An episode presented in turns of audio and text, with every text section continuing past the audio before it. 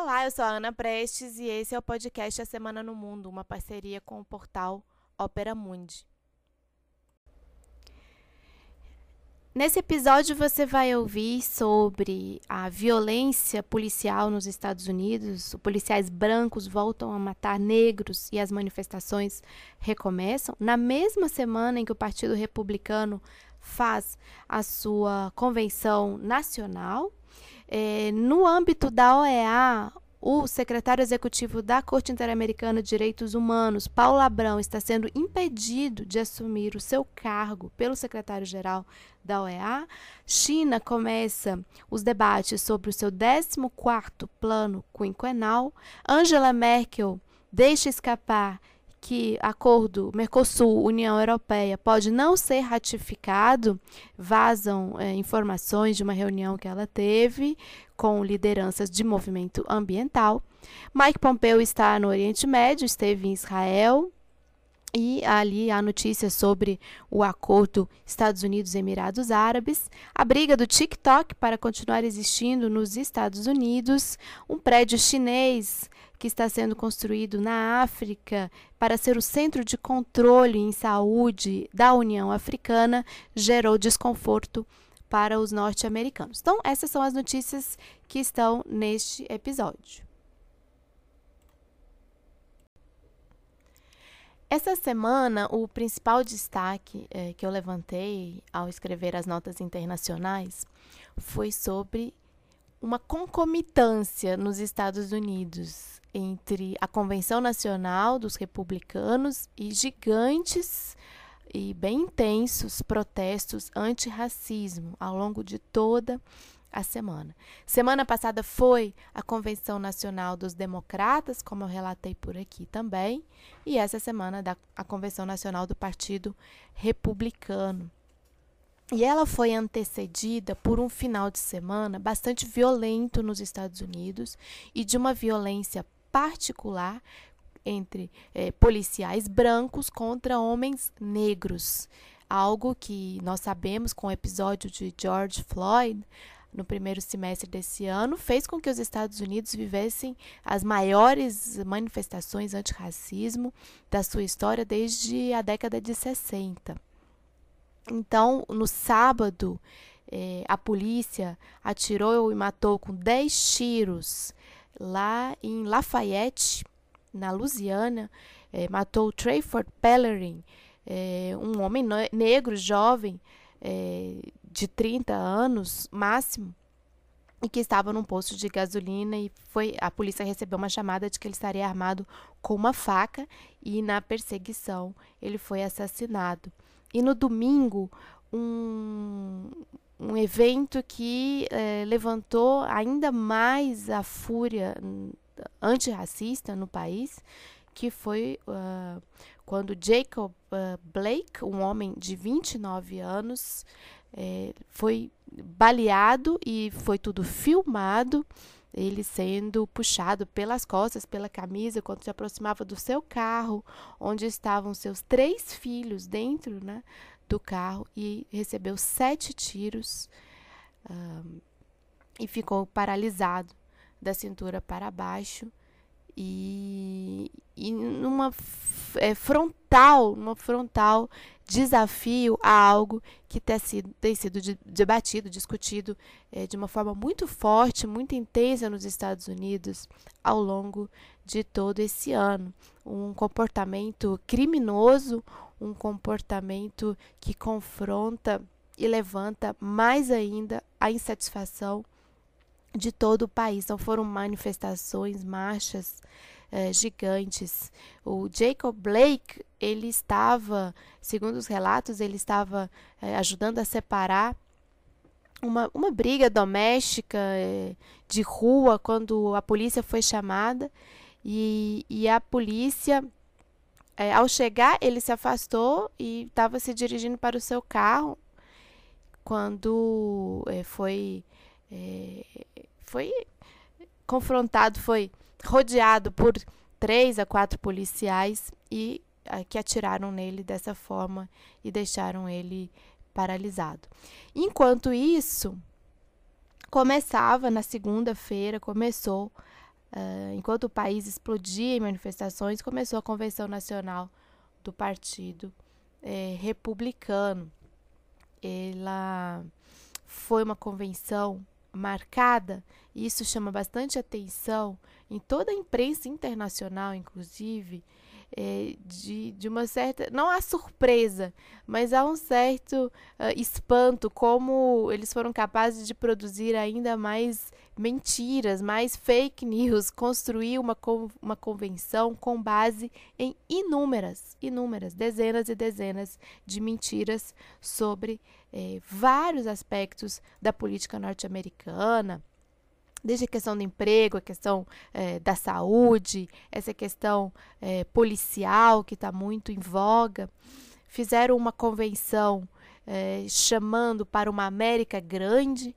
Então, onde estavam os palcos em que se pronunciaram as lideranças republicanas e apoiadores de Trump? Havia enormes bandeiras dos Estados Unidos, um tom nacionalista completamente é, exacerbado, uma denúncia de um socialismo ou de um marxismo que estaria chegando por via dos democratas, via Biden, caso ele seja eleito, é, uma luta contra a China e o vírus chinês como o inimigo externo a ser é, derrotado, como, é, uns, como se a China estivesse sabotando os Estados Unidos através é, da pandemia. Oficialmente o encontro ele ocorreu e se fosse presencial ocorreria em Charlotte, na Carolina do Norte, mas houve uma série de palcos montados, como por exemplo em Washington, por onde passaram vários é, oradores. É, o filho do presidente Trump Jr. disse que com essa pandemia do vírus chinês, as pessoas não puderam mais ir às igrejas, então houve esse apelo da família americana, dos hábitos da família uh, norte-americana. É, quando citadas as violências policiais racistas, né, é, eram, foram chamadas de raríssimas exceções, e nesse aspecto, o vice-presidente Mike Pence foi quem fez a fala mais dura em defesa dos policiais brancos eh, dos Estados Unidos, no sentido de que eles que garantem a lei, garantem a ordem e que com Biden a vida de cada norte-americano estará correndo sérios riscos, correndo muitos perigos. O secretário de Estado Mike Pompeo participou da convenção por um vídeo desde Jerusalém. Ele estava lá por Jerusalém essa semana é, e eu vou falar sobre isso daqui a pouco sobre uma outra uma outra notícia. E também o Pompeu culpou a China por todos os problemas dos Estados Unidos é, e ficou bastante marcada essa questão.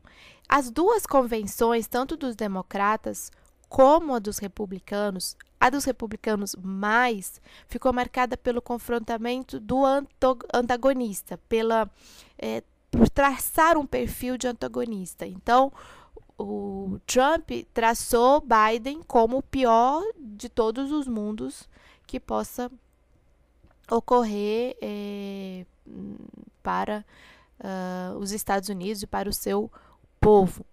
É, então, o Mike Pence também falando, eh, os americanos não estarão a salvo nos Estados Unidos de Joe Biden. Então, teve esse tom de medo, de um terrorismo mesmo, de colocar as pessoas com medo de uma vitória e com todos os estereótipos possíveis de anticomunismo, de antimarxismo, de uh, antissocialismo, como se realmente Biden carregasse alguma possibilidade de trazer o socialismo para os Estados Unidos. E enquanto isso, as ruas pegando fogo de manifestações e pegando fogo literalmente, porque Trump mandou tro tropas, inclusive de militares, para o confrontamento nas ruas. É, chamou muita atenção é, que um, um, um membro de milícia muito jovem, branco, é, lá em Kenosha, onde, foi, é, atira, onde foram os tiros contra o Blake, é, saiu atirando com fuzil em manifestantes, matou dois e feriu gravemente um manifestante na frente das forças de segurança, não foi preso, não foi apreendido, ou seja, uma demonstração cabal de que nos Estados Unidos um jovem branco pode andar com um fuzil atirando em manifestantes e a polícia não faz nada, enquanto isso, um outro jovem mais negro, portando uma faca num posto de gasolina, é assassinado com 10 tiros. Então, é esse os Estados Unidos, é esse o país que Trump quer preservar, e isso ficou muito claro na convenção dos republicanos esta semana. Outra situação bastante grave essa semana se deu no âmbito da OEA, da Organização dos Estados Americanos. É, o seu secretário-geral, recentemente reeleito, o Almagro, né, o uruguaio Luiz Almagro, ele está impedindo que o brasileiro Paulo Abrão é, assuma seu mandato é, na Secretaria Executiva da Corte Interamericana de Direitos Humanos. Paulo Abrão já é presidente da Corte no último período, no último mandato, mandato foi reeleito por unanimidade e é de praxe que a, que a OEA, o seu secretário-geral, é, chancele essa, ou ratifique essa decisão, porque a Corte Interamericana ela está no sistema da OEA, ela tem um, mas ela tem uma autonomia, ela tem uma organização própria. Juridicamente, o Almagro tem esse direito de não efetivar o mandato do, do secretário executivo da corte, mas isso não é algo, absolutamente não é algo corrente no sistema da OEA no último período. E nós sabemos que a OEA tem passado por transformações realmente é, nesse período recente, principalmente por conta das derrotas que sofreram vários eh, governos progressistas na América Latina e um aumento da tensão uh, dada à organização por parte dos Estados Unidos. É, então, a corte ela já tem mais de seis décadas de funcionamento. Ela, a, a finalidade dela é monitorar a questão dos direitos humanos em diversos países e combater as violações aos direitos humanos.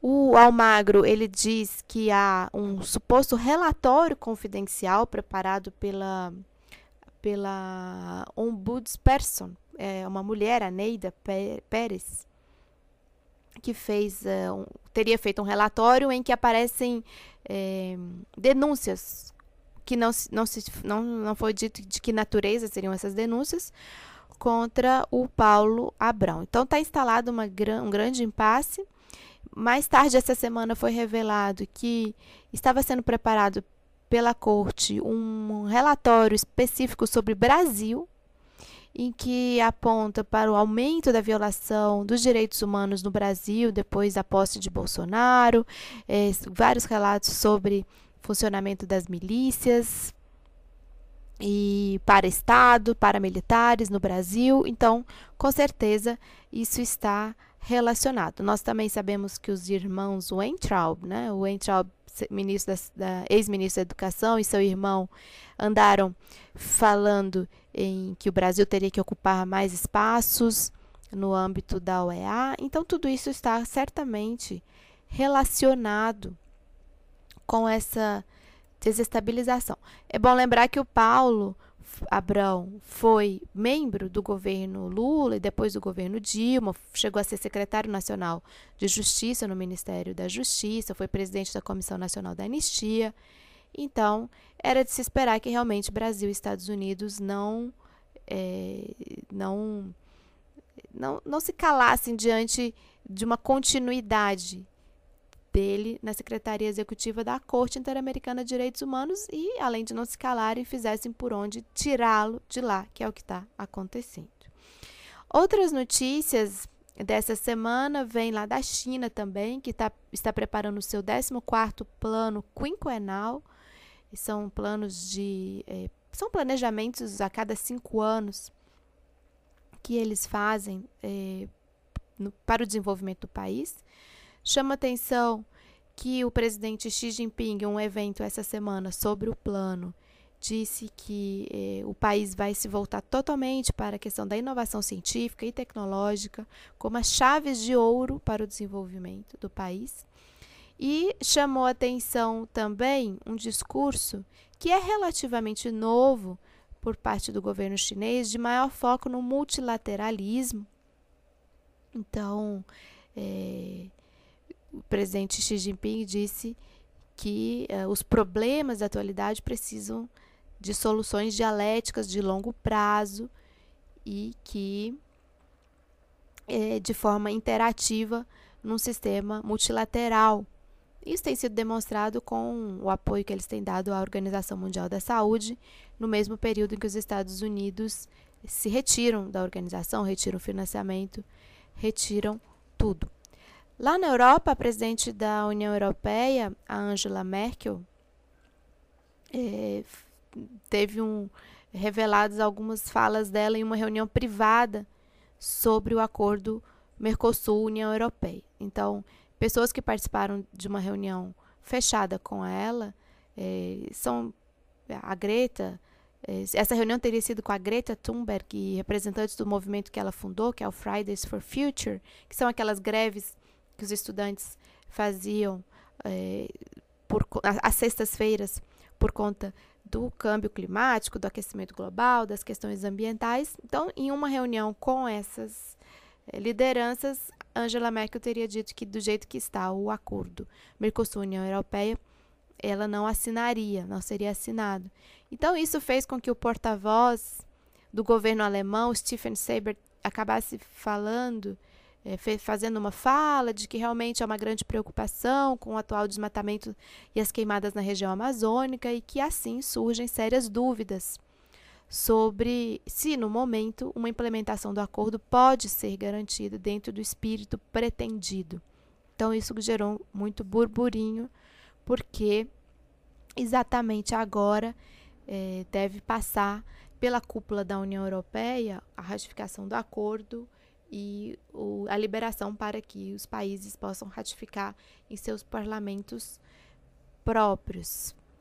É, o Mike Pompeo está lá no Oriente Médio, esteve no Oriente Médio essa semana e garantiu para Israel, em reunião com Netanyahu, que é, Israel não vai perder vantagem militar no Oriente Médio no caso de um acordo armamentício entre Estados Unidos e Emirados Árabes Unidos que está se construindo.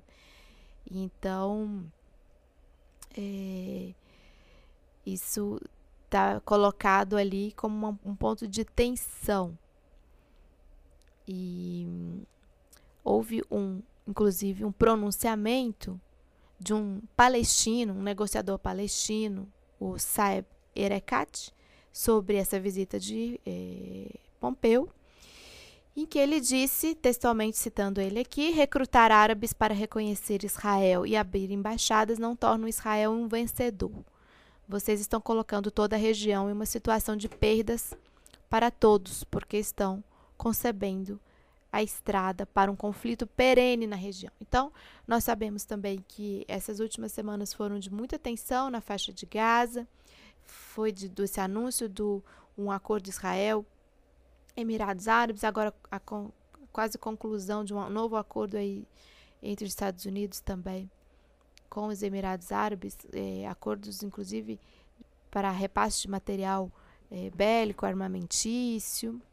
Então, é, na véspera da eleição nos Estados Unidos, essa visita de Pompeu lá no Oriente Médio demonstra é, uma tentativa de Trump de acelerar acordos para mostrar como vantagens do seu governo, o cumprimento de promessas do seu governo. E só uma última notinha para quem acompanha essa briga do TikTok que é a grande gigante das mídias sociais em vídeo e lá nos Estados Unidos. Essa semana eles entraram na justiça contra o decreto do Trump que proíbe o funcionamento da rede lá nos Estados Unidos. Então essa é uma briga que está uh, bastante grande. E uma outra tensão Estados Unidos e China, China que também teve muita notícia essa semana foi sobre eh, um prédio que está sendo construído lá em Addis Abeba, Addis Abeba é, capital da Etiópia, um centro de controle de doenças da União Africana, com 80 milhões de dólares bancados totalmente pelos chineses. E essa semana os americanos se pronunciaram sobre isso, dizendo uh, que o prédio vai ser usado para fins de espionagem de autoridades de diversos países. Essa linha que os americanos têm tomado de é, quase toda a ação dos chineses no exterior associada tanto à questão tecnológica como a essa questão de infraestrutura associada à prática e atividade de espionagem. Então, é, teria muito mais notícias para trazer essa semana, mas essas foram aquelas que mais me chamaram a atenção e quis aqui compartilhar. Semana que vem estamos de volta. Um grande abraço para todo mundo.